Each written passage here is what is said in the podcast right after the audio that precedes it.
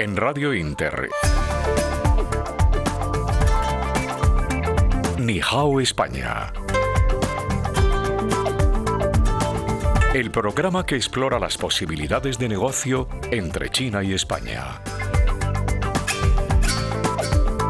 Con Laura González Escallada. Buenas tardes España, buenas noches China.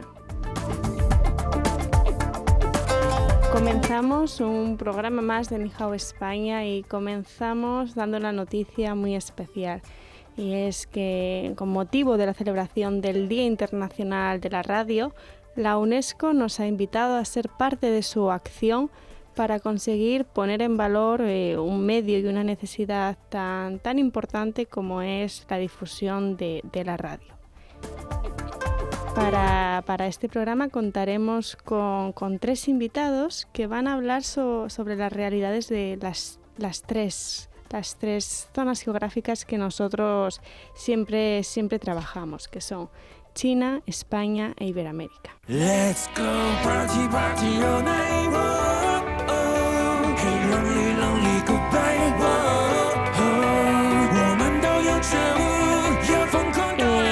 Programa de hoy, para conocer un poquito más de cerca la, historia, la realidad de, China, vamos a contar con nosotros con Jake Chow. Muy buenas tardes, Jake. Muy buenas tardes, muchas gracias por la invitación.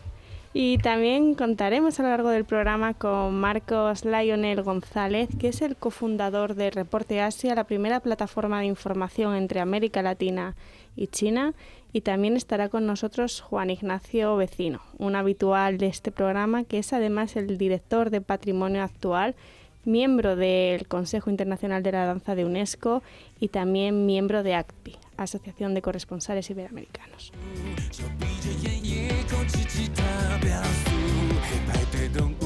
Comenzamos, comenzamos hoy por China. Vamos a comenzar eh, contando, contando un poquito más de cerca la historia de Jake, profesional de las ventas, ventas internacionales. Es una persona a la que llevo mucho tiempo intentando traer al programa y que me lo ha puesto muy difícil. Ya por fin hoy he conseguido tenerla aquí. Muy buenas tardes, Jake. Muy buenas tardes y la verdad que muchas gracias por la invitación. Eh, cuando vi la convocatoria, pues también estoy con dos eh, grandes invitados también, con Carlos y con Juan Ignacio. La verdad que para mí es un placer estar aquí y compartir un poco pues mi historia y también bueno la, influencia china que ha tenido eh, mi trayecto aquí en España. Sin duda que es un programa de lujo, ¿no? Y por la parte que, te toca, que es la que yo también me gustaría que, nos contases un poquito cómo, cómo tú lo ves. Eh, ¿Eres de Hong Kong? Sí. Llegaste, te fuiste a Inglaterra con 14 años y después viniste a España. ¿Cómo fue ese, ese cambio? ¿Por qué dejas Hong Kong y te vas a Inglaterra y luego a España? Pues yo creo que es un, un cambio, ¿no? Un cambio bastante interesante. Eh, yo creo que es la cuestión de millón, ¿no? ¿Por qué, por qué elegí España, ¿no? Eh, pues todo fue gracias a una familia española que había en mi colegio en, en Manchester que propuso la idea la madre de esa familia y pasó el verano y en septiembre me mudé a, Madrid. Y, obviamente que, como bien sabemos, que España tiene muchísimo que ofrecer, y, pero el principal motivo fue el idioma, estaba, estaba muy claro. El español está de, de, los tres, entre los tres eh, idiomas más hablados del mundo eh, obviamente junto con chino y el, inglés, y tener los tres idiomas fue el gran, gran motivo, ¿no? Y hablando de mi caso, ¿no? En mi casa, los idiomas lo valoramos casi más que cualquier título universitario. Y para mí eso fue, pues, la verdad que el gran motivo. ¿Y qué es más difícil? Para, ¿Inglés o español? Diría que sueño con todos los idiomas que hablo tanto inglés, español, chino, los dos, y mandarín y cantonés. Entonces, puedo decir que tengo una mente bastante complicada a la hora de, pensar en idiomas. Aquí en el programa nos gusta mucho hablar sobre la dificultad de aprender el chino. Pero en este caso, como persona que domina pues, las distintas variantes de, chino mandarín o cantonés, como mencionabas, inglés y español, sí que me gustaría que apostases y nos dijeses como idioma, ¿cuál crees tú que es el más fácil? ¿Chino, inglés o español? Yo diría que cada uno tiene su especialidad, ¿no? Pero es verdad que para aprender un idioma, tanto español como el chino e incluso el inglés, eh, lo importante es estar en ese sitio, eh, tanto para aprender el idioma como para aprender, también disfrutar de la cultura que ofrece de ese sitio también. En mi caso fue en España. Eh, yo diría que el chino es un pelín más difícil, dado que pues es totalmente diferente, no es de alfabético, sino es mm, combinado por símbolos y también por caracteres, ¿no? Entonces sí es verdad que es un pelín más difícil, pero a la hora de hablar igual es más fácil para los, extranjeros para aprender el chino. Pues muy interesante, ya por fin tenemos una opinión que al menos está cuanto menos fundada. Y ya por curiosidad, ¿no? Eh, ¿Por qué? ¿Por qué decides quedarte y desarrollar tu carrera profesional en España? Vamos, me imagino que Carlos, Juan Ignacio y, y, tú, Laura, estáis completamente de acuerdo, ¿no? España te engancha, ¿no? Te engancha porque no va a mentir, se vive muy bien aquí, eh, de mi vida aquí en España yo he vivido entre Madrid y Valencia y también he viajado en muchas ciudades en España y al final estudié aquí la carrera después del año sabático. Era, eh, era, era completamente independiente y también pues eh, decidí probar la suerte aquí profesionalmente. Es verdad que he cambiado mucho de trabajo, pero considero que las oportunidades que, que he ido teniendo eh, me han ayudado a llegar donde estoy ahora.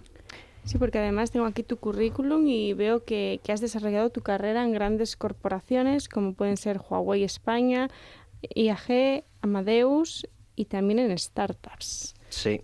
Mm, un poquito por conocer este marco y este cambio, eh, ¿cómo das ese salto ¿no? entre startups y gigantes como puede ser un Huawei o un Amadeus como estás ahora? Sí. Pues eh, la verdad que yo desde mi experiencia personal puedo opinar, ¿no? Principalmente yo creo que la diferencia entre una startup o una, una grande empresa principalmente es la velocidad en la que quieren conseguir los resultados, ¿no? Y en una startup, desde mi experiencia, todo va a una velocidad rapidísimo, ¿no? Quieren crecer, expandirse, eh, avanzar, ¿no? Hay menos empleados en, un en una startup, con lo cual eh, todo es más eh, directo, ¿no? Y las decisiones también se toman muy, muy, muy rápido. Mientras en las grandes empresas, en mi opinión, todo va un poquito más lento, ¿no? son empresas que ya están establecidas ya saben cómo trabajar y ya saben cómo hay que conseguir los, los, los, resultados, no tienen tanta prisa y además las decisiones tienen que ser más mm, pasar por bastante gente antes de llegar a conseguir el, resultado. O sea, realmente esa es el, eh, la gran diferencia y desde mi, mi, punto de vista personal, desde mi experiencia también trabajando en grandes empresas y eh, startups. Sin duda es mm, la realidad también que nos enfrentamos en España, ¿no? Cuando es una empresa grande tienes que pasar por más departamentos, más burocracia, cuando es. más pequeño quizás incluso trabajas más, Eso es. pero todo también es hasta más fácil de, de hacerse. Eso es. Y ya por, eh, por, conocer también un poquito empresas chinas como Huawei, hmm. ¿tú dirías que hay mucha diferencia entre trabajar para una empresa china, gran corporación china o una, por ejemplo, española? Yo la verdad que empecé, el primer trabajo fue Huawei España. Eh, para mí fue algo que, me ayudó mucho, eh, dado que me fui de Hong Kong con 14 años y la verdad que eh, incorporarme a trabajar en Huawei ha sido otra vez como la influencia de la cultura china otra vez Em, eh, voy viendo a despertar dentro de mis orígenes. Em, sin duda, al final, pues hablo de esa cultura china que va conmigo allá donde, donde voy. Em, es quien soy. Es, es, es cómo me han educado y también cómo, cómo me he formado como persona. los valores, eh, el trato hacia, hacia los mayores, el respeto hacia los demás, la empatía, y el saber de escuchar, ¿no? Y yo creo que todo eso, el saber de estar, la humedad, la, humildad, perdona, y la responsabilidad trabajando, y yo creo que todo eso es una de las maneras conectado, ¿no? A, la cultura china, y yo creo que eso en Huawei España eh, se ha reflejado totalmente eso de mi experiencia. Y ahora por centrarnos en tu etapa, ¿no? La actual. Trabajas como Inside Sales en Amadeus Corporations. ¿Qué nos puedes comentar al respecto? Sí, yo, para empezar, yo creo que está bien, eh, aunque mucha gente ya lo sabe, eh, pero es, está bien hacer un pequeño resumen de, Amadeus como empresa. Es importante, es una empresa importante eh, aquí conocido a nivel nacional, incluso a nivel internacional. Em, a lo mejor hay muchos usuarios no se da cuenta, pero realmente están utilizando las herramientas de Amadeus. Estamos hablando de, una empresa que, está dentro del sector de los viajes. Al final a cabo eh, también es una empresa de IT, de, IT, y también pues hay muchos softwares de, viajes, es de creados por eh, Amadeus, ¿no? Y, mi rol en particular eh, pues trabajo en el, en el unidad de negocio que se llama Amadeus Corporations. Es donde damos servicios a las grandes corporaciones. Eh, en ese sentido, eh, ofrecemos eh, y promovemos una solución de end-to-end para gestión de viajes y gastos corporativos. ¿no? al final el viajero de, mm, de, de, de viaje de negocios pueden gestionar todo en una sola herramienta tanto reserva de vuelo, reserva de hotel o durante el viaje también y cuando termina el viaje que tiene que hacer reembolso de todos esos gastos que ha gastado en el, en el vuelo, en el hotel y también en las, dietas, también esto todo puede gestionar dentro de esa herramienta que se llama Citric by Amadeus. Em, entonces mi labor realmente es promover eh, pues Citric by Amadeus esa solución en grandes eh, corporaciones y también ¿no? Em, hacer hay mucha gente que siempre habla de, en inglés es customer centric no eh, habla de centrar en los clientes y realmente lo que necesitan ¿no? en mi posición es, es realmente hablar em, en directo eh, de primera persona con posibles clientes y escuchar de verdad la necesidad de ellos y en ese sentido, pues lo que le falta en gestionar de los viajes y los eh, gastos de, los viajes eh, corporativos. ¿no? Eh, pues un resumen, pues eso es lo que, lo, que, lo que estoy actualmente trabajando en Amadeus Corporations. Y hablando de viajes, yo sé ¿no? que es difícil ahora poner fechas o al menos tentativas. ¿Cuándo crees que vamos a poder tener turistas chinos?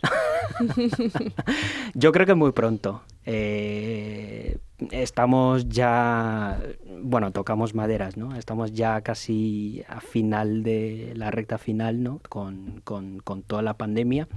Y es verdad que, que, por lo menos desde lo que veo de, por lo menos informes y, tal de, de, de, los, de mundo de turismo y tal, pues ya hay como viajes eh, seguros, que ya hay gente que está viajando y tal. Entonces, pues yo también espero que, ese eh, turismo y, los turistas chinos que también pueden ya volver a disfrutar eh, esa maravilla cultura española. Sí, porque algo que también ¿no? a mí me gusta mucho a nivel personal, ya lo sabes, yo soy una loca de ese análisis de turismo, de cómo España tiene todo para captar al turista chino, pero justo en particular Madrid. Madrid yo siempre defiendo que es una ciudad que lo tiene todo, cumple con las características que el viajante, que el viajero chino busca, como puede ser un turismo cultural, turismo de compras, turismo de negocio. ¿Tú crees que Madrid está ya preparada para posicionarse definitivamente como esa ciudad referente para el turista chino? Diría que sí. Diría que sí. Eh, de hecho, me hace mucha gracia porque eh, escuché el último programa con Jennifer, que también estuvo hablando de este tema de, turismo y también eh, le has preguntado sobre este tema de que sobre Madrid. para mí Madrid es una gran ciudad. como he mencionado antes, yo he vivido fuera, en Valencia, y ahora he vuelto a vivir en Madrid. Y para mí al final en Madrid eh, tienes de todo. Tienes eh, lo que has dicho, ¿no? El museo, los museos, eh, tiene la parte cultural, tiene la parte de gastronómico también, que, que, bueno, pues cada, cada, cada comunidad autónomas también tiene lo suyo, ¿no? Pero Madrid como la capital, es verdad que podría, podría ser el referente de, pues para, para, para generar más eh, turismo en España. Totalmente de acuerdo. Además, mira, lo has dicho tú, un ámbito muy importante es la gastronomía. Madrid día a día sigue creciendo y sigue teniendo una oferta gastronómica que es cuanto menos no impresionante. Sí. Eh, esta es una pregunta obligada. Venga. Como persona, ¿no? Como persona de Hong Kong, nunca habíamos tenido a nadie de Hong Kong en el programa. Es decir, eh, ¿cuál es la comida que más te gusta de España y qué ha sido lo, lo más extraño que has, que has visto aquí? Es que, es que justo cuando has mencionado gastronomía, es que quería también comentar una cosa a los oyentes también, es que en Madrid hoy en día hay bastante, y ahí, ahí se ve que, que, abren más todavía, restaurantes eh, chinos muy, muy, muy buenos. Em, eh, bueno, volviendo a, la pregunta, eh, yo soy muy sencillo. es verdad que la cocina cantonesa también es muy parecida a la, a la, de, a la China en general. Pero para mí, yo, a lo mejor no te estoy contestando la pregunta, Laura, pero te quería comentar que para mí, yo siempre, cuando voy a, a casa con mis padres, siempre pido a mi padre un pescado a vapor, solo, con uh, un toque de salsa de soja, con un poquito de aceite y con un, poquito de cebollín pero ya está, eh, porque al final a el hacerlo a vapor saca el, sabor real del, pescado. Que eso también podemos hacer al horno, pero eso siempre se lo pido a mi padre cuando, cuando, cuando esté allí en Hong Kong. No, sí, además otro hecho que también lo ponemos en valor es que tanto chinos como españoles siempre disfrutamos y compartimos esa importancia de comer juntos en la mesa. tanto para negocios como en este caso, ¿no? Más tema familiar. Correcto. Pero sí que algo que también me parece curioso, ¿no? Cuando yo pregunto, ¿qué es lo más raro de, de España? ¿O qué es lo que te ha parecido más extraño? Muchos me decís que, que, os cuesta asimilar los horarios de comidas españoles. Totalmente. Y que comemos mucho pan. Eh, sí, porque, bueno, o sea, yo creo que, yo creo que también se, se, ha hablado mucho, ¿no? El pan de aquí en España es como referente a nosotros el arroz, ¿no? Es, es, es algo que se puede comparar, ¿no? Porque nosotros también consumimos mucho arroz y, y, los españoles pues consumen mucho el pan, ¿no? Es verdad que en principio, ya que, ya que has mencionado este punto, es verdad que cuando llegué me costó bastante adaptarme al horario de, comida y cena aquí en España. Porque es verdad que aquí suele ser la comida es las, las dos, ¿no? Y, la cena puede ser como nueve o incluso más tarde, ¿no? Y yo llegué de, de Reino Unido, comía a lo mejor a las doce, doce y media y aquí era a las dos y mi estómago era, vamos, para adaptarse era, me costó un poco. Pero bueno, hoy ya llevo más de 15 años y con lo cual ya estoy totalmente eh, adaptado al horario de española, digamos. Y ahora hablemos un poquito sobre esa variedad gastronómica. Hay 57 etnias distintas, ¿no? En mm. China la gente mm. es algo que, desconocía hasta que mm. nosotros lo repetimos en cada programa. Pero es así. Y en Madrid cada vez se ven más eh, restaurantes chinos de distintas eh, tendencias. Eso es. Cuéntanos un poquito sobre las, los distintos tipos de, de comida china que nos podemos encontrar en Madrid. Pues mira, yo hace un par de años, cuando, cuando bueno, antes de, la, la, época que vivíamos en, en, Valencia, yo conocía un sitio muy cerca de eh, Bravo Murillo, que es un restaurante que es muy, muy, muy de comida cantonesa. Y, y yo iba allí solo, no iba a otros sitios, y allí hacía lo típico de dim sum y también los paus que son, eh, bueno, es que no sé cómo decirlo en español, pero es un pan, ¿no? Blanco, blandito, pero dentro está el barbecue pork, que es como eh, cerdo, pero con salsa, bueno, un poco de barbacoa. pero está que muy los rico. ahora han entrado con tanto éxito en España que ya hay restaurantes de cocina mediterránea que están introduciendo dentro de los baos comida típica española. No me digas. El otro día me encontré un bao relleno de tortilla y no lo recomiendo.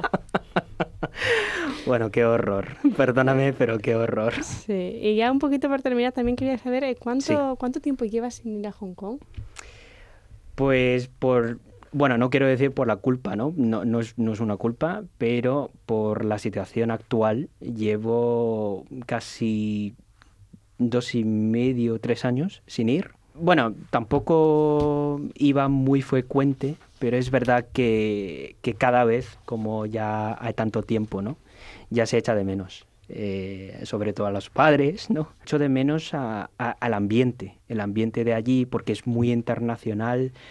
Eh, cada vez que cuando estoy allí, como llevo tanto tiempo fuera de Hong Kong y mi aspecto es como más, eh, menos, menos eh, apariencia, menos como chino o, de Hong Kong, ¿no? Y entonces muchas veces cuando vuelvo de viajes y tal, la gente no me habla en cantonés. Y en vez de eso me habla en inglés como si fuera tratándome como un, un turista.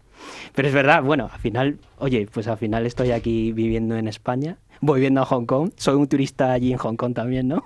no, pero sí es algo que sí que tengo que decir. Eh, yo nunca he estado en Hong Kong.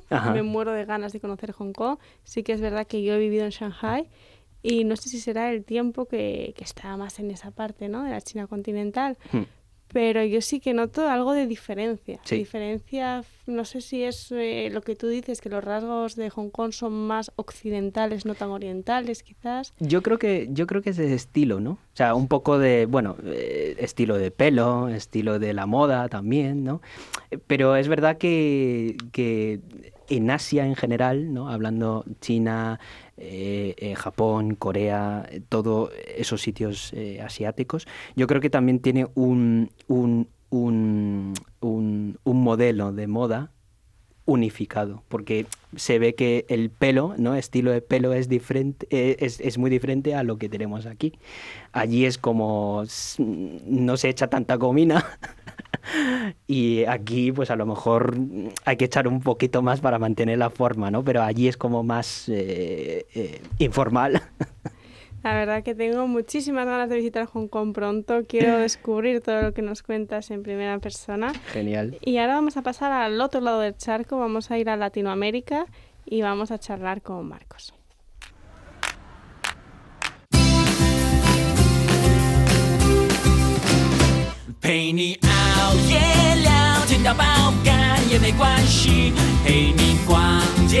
Nihao España presenta Laura González Escallada. Primera vez en la historia de Nihao España nos vamos a ir al otro lado del globo y vamos a tener una llamada desde Latinoamérica. Vamos a charlar con Marcos Lionel González. Muy buenas tardes, Marcos. ¿Cómo estás, Laura? Un gran gusto hablar contigo. El gusto es compartido. Eh, querido Marcos, voy a poner un poquito en contexto a la audiencia. Hace poquito lo avisábamos.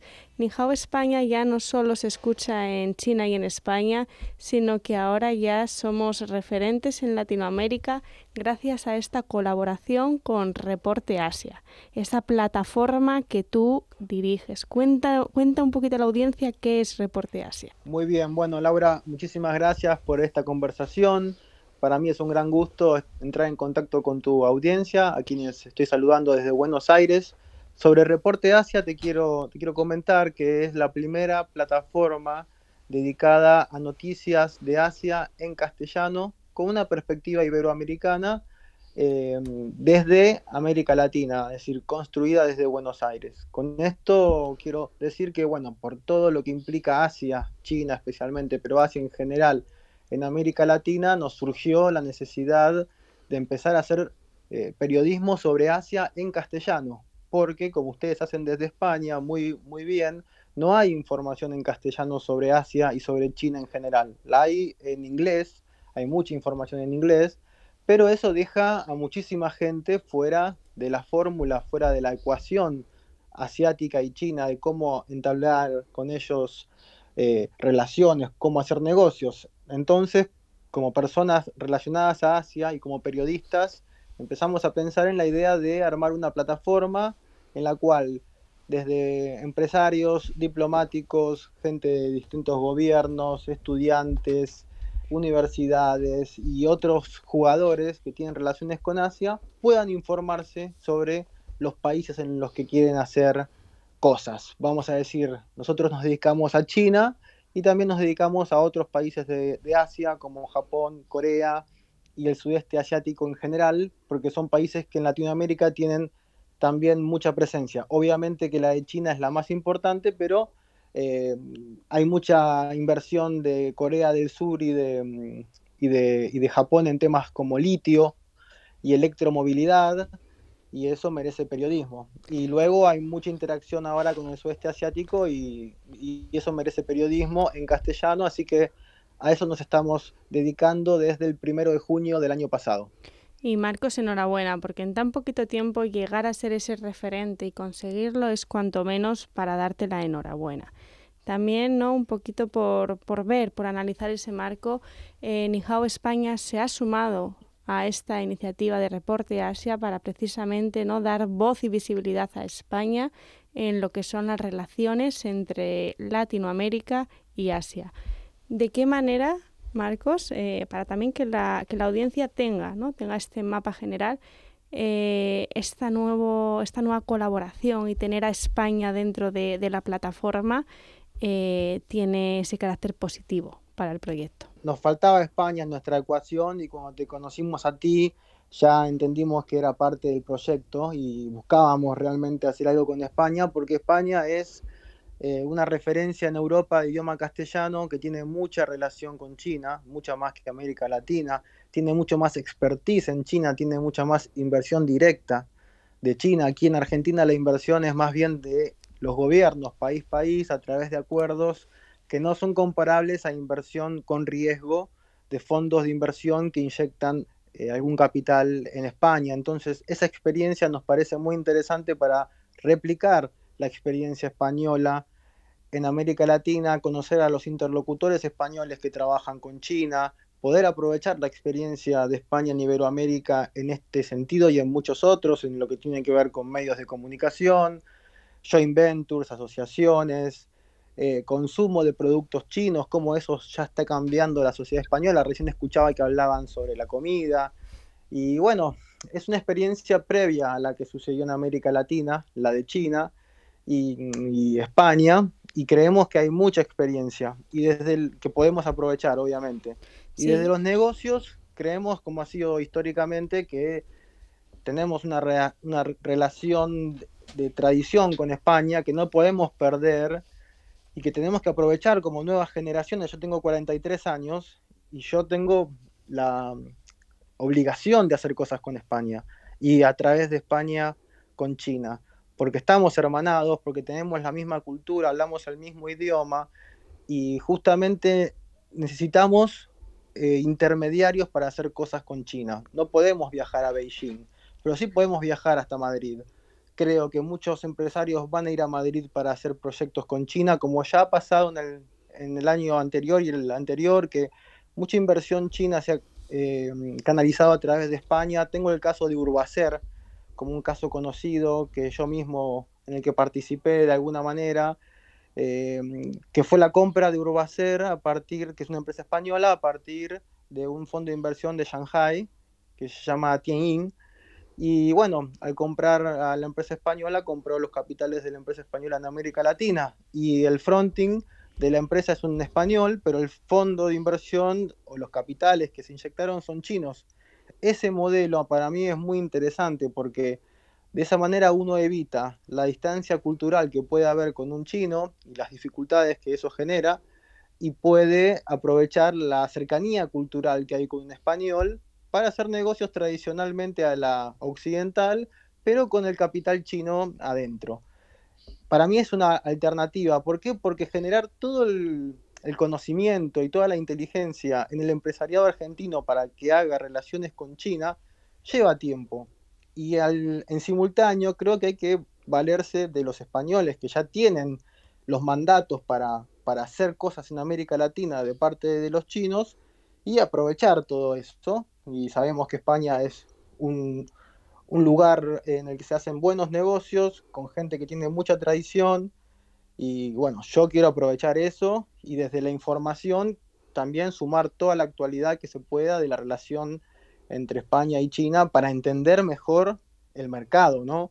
Porque no podemos como América Latina, aunque somos grandes en, eh, en, la, en la geografía, no podemos evitar aprender de España y tenemos que estar enfocados. Como te digo, para mí es una plataforma de intermediación con China y creo que nos puede servir a largo plazo y a corto plazo, obviamente, en muchos sentidos. Además, como sabes, nosotros siempre defendemos que a China no hay que ir a vender, a China hay que ir a enseñar y precisamente por esa conexión entre histórica y comercial entre Latinoamérica y España, unir fuerzas y crear un puente así de fuerte como tú bien explicas con Asia, no solo con China, es la vía para que todos esos grandes negocios sigan adelante. Y, además también dicho esto, Marcos, eh, yo sé que esto te duele en el alma, ¿no? Por la distancia, pero precisamente para aprovechar, para aprovechar esa red de contactos españoles, latinos y chinos que viven ahora mismo en Madrid, mañana damos comienzo a las cenas empresariales. Cenas de iberoamericanos, de chinos, en las que por fin poder ponerse cara y poder conversar porque como nosotros sabemos el networking de verdad en el fondo se hace en persona. Así que dicho esto, Marcos, yo quiero invitarte a que dentro de poquito puedas venir presencialmente a unas cenas que, en mi opinión, pues también van a marcar una gran oportunidad para esos nuevos negocios. Bueno, con todo gusto. Va a ser un gran honor poder viajar a, España en el corto plazo y ser parte de estos eventos tan interesantes que estás organizando, que están organizando. Yo te felicito porque ese es el camino. El camino son las relaciones públicas. El camino es el contacto personal, la química personal, porque los negocios después los hacen los abogados, los ingenieros, los contadores, pero eso ya está de alguna manera establecido. Lo que importa es la química. Totalmente de acuerdo. Y aunque ahora tengamos que hacerlo mediante medios de comunicación, también es importante eh, hablar de que hoy, celebramos el Día Internacional de la Radio. Esta semana eh, la UNESCO nos ha elegido como uno de los medios, programas referentes para precisamente ser parte de, de esta red y hacer que un medio de comunicación como es la radio eh, tenga la autoridad que se merece. Yo te animo a que te sumes, a que también difundas ¿no? un poquito la importancia de, de trabajar por, por ser una plataforma de información cuanto menos veraz y que al mismo tiempo ponga en valor el papel de empresarios e inversores.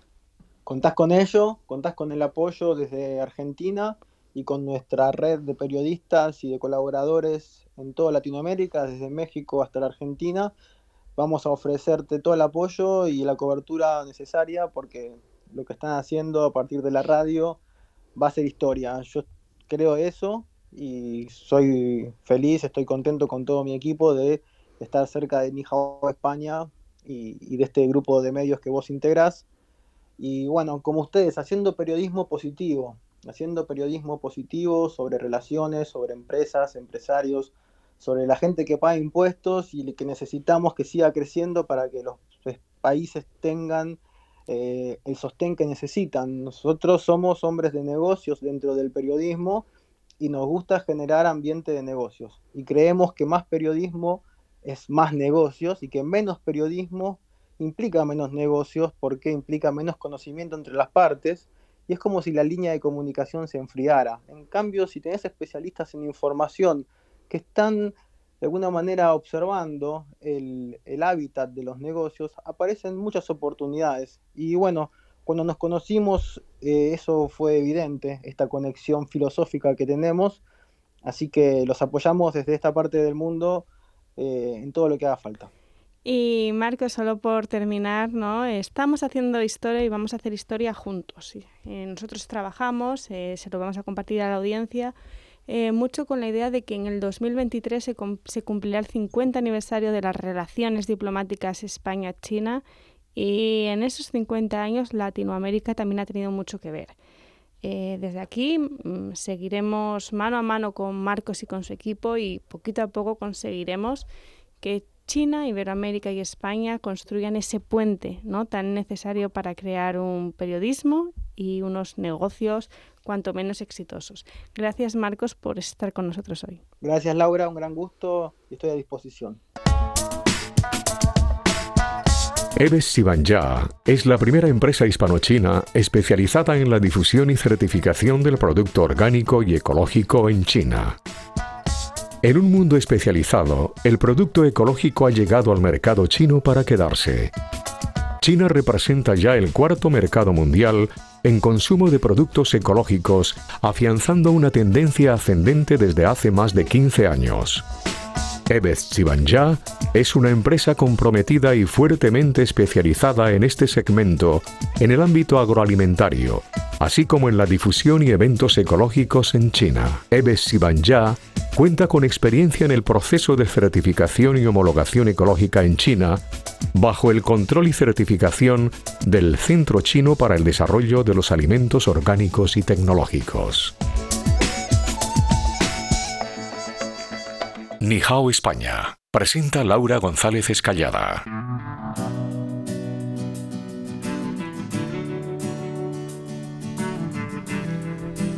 Hoy es un programa especial en todos los sentidos. Acabamos de, hemos conocido en primer lugar la, la realidad de China desde el punto de vista de un hongkonés, de Jake Chow. Acabamos de hablar con Argentina, con el CEO de Reporte Asia, y ahora vamos por fin a entrar ¿no? en esa parte que comentábamos al principio, Día Internacional de la Radio. Día Internacional en el que la UNESCO está preparando una campaña cuanto menos exitosa y nosotros nos hemos sumado a ella. Para conocer más detalles sobre esto vamos a contar con nosotros, con un habitual, alguien a quien queremos mucho, con Juan Ignacio Vecino, director de patrimonioactual.com. Muy buenas tardes, Juan Ignacio. Muy buenas tardes, Laura. Muchas gracias por quererme. Te queremos mucho en el programa y cuando hemos dado aviso a la audiencia de que este programa venía un poquito en colaboración con la UNESCO y que iba a estar con nosotros Juan Ignacio, cuanto menos se ha puesto la audiencia muy contenta. Así que... Qué bien, como me alegro. Muchas gracias. Vamos a comenzar hablando sobre esta iniciativa que, que la UNESCO defiende por el Día Internacional de la Radio. Eh, ¿Cuál es el objetivo de esta super campaña que, que se ha lanzado? Pues mira, eh, el Día Mundial de la Radio eh, de este año, por ejemplo, lleva el lema Radio y Confianza. Eh, esto se celebra de todos los años el día 13 de febrero eh, que fue que es dedicado a todas las emisoras y cadenas de radio. Y muchísimas gracias a todo lo que aportáis vosotros desde tú desde tu programa en concreto y la Inter y todas las emisoras eh, amigas que tiene que tiene la Inter. Eh, fue proclamado en 2011 por la por la UNESCO y elevado a Día Internacional de Interés para Todos por la Asamblea General de las Naciones Unidas en el año 2012, con lo cual, como puedes apreciar, es de un interés a nivel eh, global. El Consejo Ejecutivo de la UNESCO, en su 36 reunión eh, de las Naciones Unidas, eh, consideró que esto se debía proclamar así por el interés que tiene la radio, que creo, como vosotros bien sabéis, que es el medio que mayor eh, confianza ofrece a, dentro de lo que son los medios de comunicación. No podría estar más de acuerdo con, todo lo que nos comentas. Justo acabábamos de hablar con Marcos Lionel, él es el CEO de Reporte Asia y defendía la necesidad de poner en valor información para también no utilizar de vía para hacer nuevos negocios. Eh, desde Nihao España defendemos que crear y ser altavoz tanto de Iberoamérica como de China. Eh, junto con Juan Ignacio, que como adjunto a presidencia de la Asociación de Corresponsales de Prensa Iberoamericanos, estamos trabajando de manera muy directa y con mucha conexión para fortalecer ese lazo España, China e Iberoamérica. Juan Ignacio, ¿cuál es tu punto de vista sobre la necesidad de hacer este lazo más fuerte? Pues eh, cualquier lazo que, provenga a través de lo que es eh, la radiodifusión en cualquier lugar del mundo es, importantísimo. Antes cuando hablábamos me preguntaba cuáles son los objetivos del día. Bueno, pues eh, por un lado, aumentar la concienciación entre el público y los medios de comunicación sobre la importancia de la radio, que por otro lado yo creo, para mí es el medio más importante que hay, y no solamente que es el más importante, sino que además es el más fiable.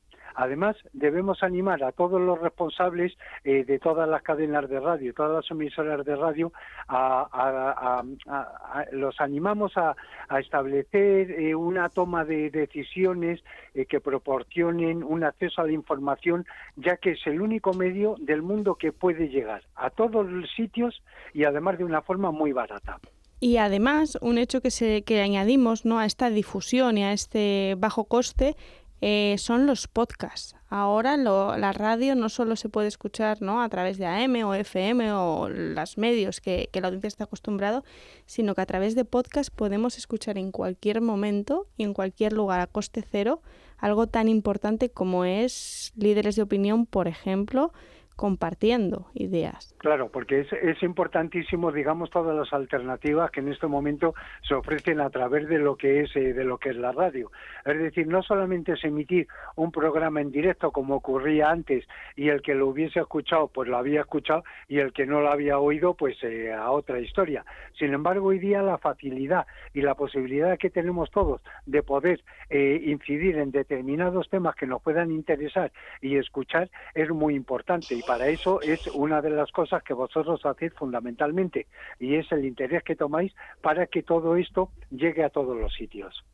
Efectivamente, y además yo soy fiel defensora de que la internacionalización para todo en general es un valor añadido, pero incluso para estos proyectos como, como puede ser Nijao España, en los que a base empezamos con un programa de radio y ahora ya vamos adquiriendo pues nuevos ámbitos, ¿no? Y yo creo que este es el ejemplo real de cómo la radio es un medio de comunicación de influencia que puede derivar en otras vías de, negocio que también son muy interesantes. Eh, Juan Ignacio, por entrar un poquito ya en nuevos proyectos o ideas que tenemos en mente, dentro de poquito, eh, con tu apoyo, comenzamos el ciclo de conferencias Nihao España para hablar un poquito de esas relaciones, esos negocios entre China, Iberoamérica y España. Eh, ¿Cuál ¿cuáles son los temas que, por los que se debería comenzar en estas conferencias? La importancia que en este momento tiene eh, todo lo que es eh, China y todo lo que es Iberoamérica es fundamental para el resto del mundo. Es decir, vamos a, tener eh, claro que de alguna forma estas, dos, estas dos zonas del mundo son las que van a, digamos, de alguna manera a, ser los que mm, van a adquirir mayor número de, personas en todos los ámbitos, tanto desde un punto de vista cultural, como desde un punto de vista turístico, como desde un punto de vista del patrimonio natural. Es decir, que toda esa conservación que nosotros tenemos que hacer y que todos eh, debemos de llevar va a ser muy importante en, eh, tanto en, China como, como en Iberoamérica, eh, que todos los que todos los dirigentes deben realizar para que tengamos un mantenimiento y una sociedad cada más justa y más igualitaria. Totalmente, y solo eh, yo creo que enseñando y educando, ¿no? Y siendo el altavoz de esta realidad podemos, podemos conseguir que, que esto siga adelante. Eh, Juan Ignacio, no nos queda muchísimo tiempo y te agradezco enormemente que hayas estado con nosotros y te dejo un minuto para compartir con la audiencia aquellas ideas sobre UNESCO, radio y patrimonio que consideres. Pues mira, lo que es eh, patrimonio, radio, eh, nosotros siempre lo que pretendemos es hacer un periodismo de calidad desde nuestra publicación patrimonioactual.com nosotros colaboramos eh, mucho con la radio. Además es un medio que creo que es el más ágil de todos y el, y el, y el más efectivo y el más fiable. Entonces lo que tenemos que hacer es crear un clima de confianza. Eh, tenemos que cuidar mucho a, la audiencia porque la audiencia es lo más importante que cualquier emisora de radio puede, puede tener. Eh, las cadenas de radio y las emisoras de radio deben garantizar también la competitividad. Y como decía eh, al principio, eh, el lema de este año es radio y confianza, sobre la base de que eh, después de más de un siglo de historia, la radio sigue siendo uno de los más confiables a la hora de elaborar noticias, de, realizar programas y de, y de desarrollar actividades en todos los órdenes. Muchísimas gracias, Juan Ignacio. Enhorabuena por la labor que desempeñas. Aquí ya sabes que, que te admiramos mucho y que tanto que yo sé que te gusta la radio, aquí tienes tu casa para cuando consideres. Muchísimas gracias y os deseo en el Día de la Radio una muy, muy feliz eh, celebración. Muchísimas gracias, Laura, a ti y a todos tus compañeros.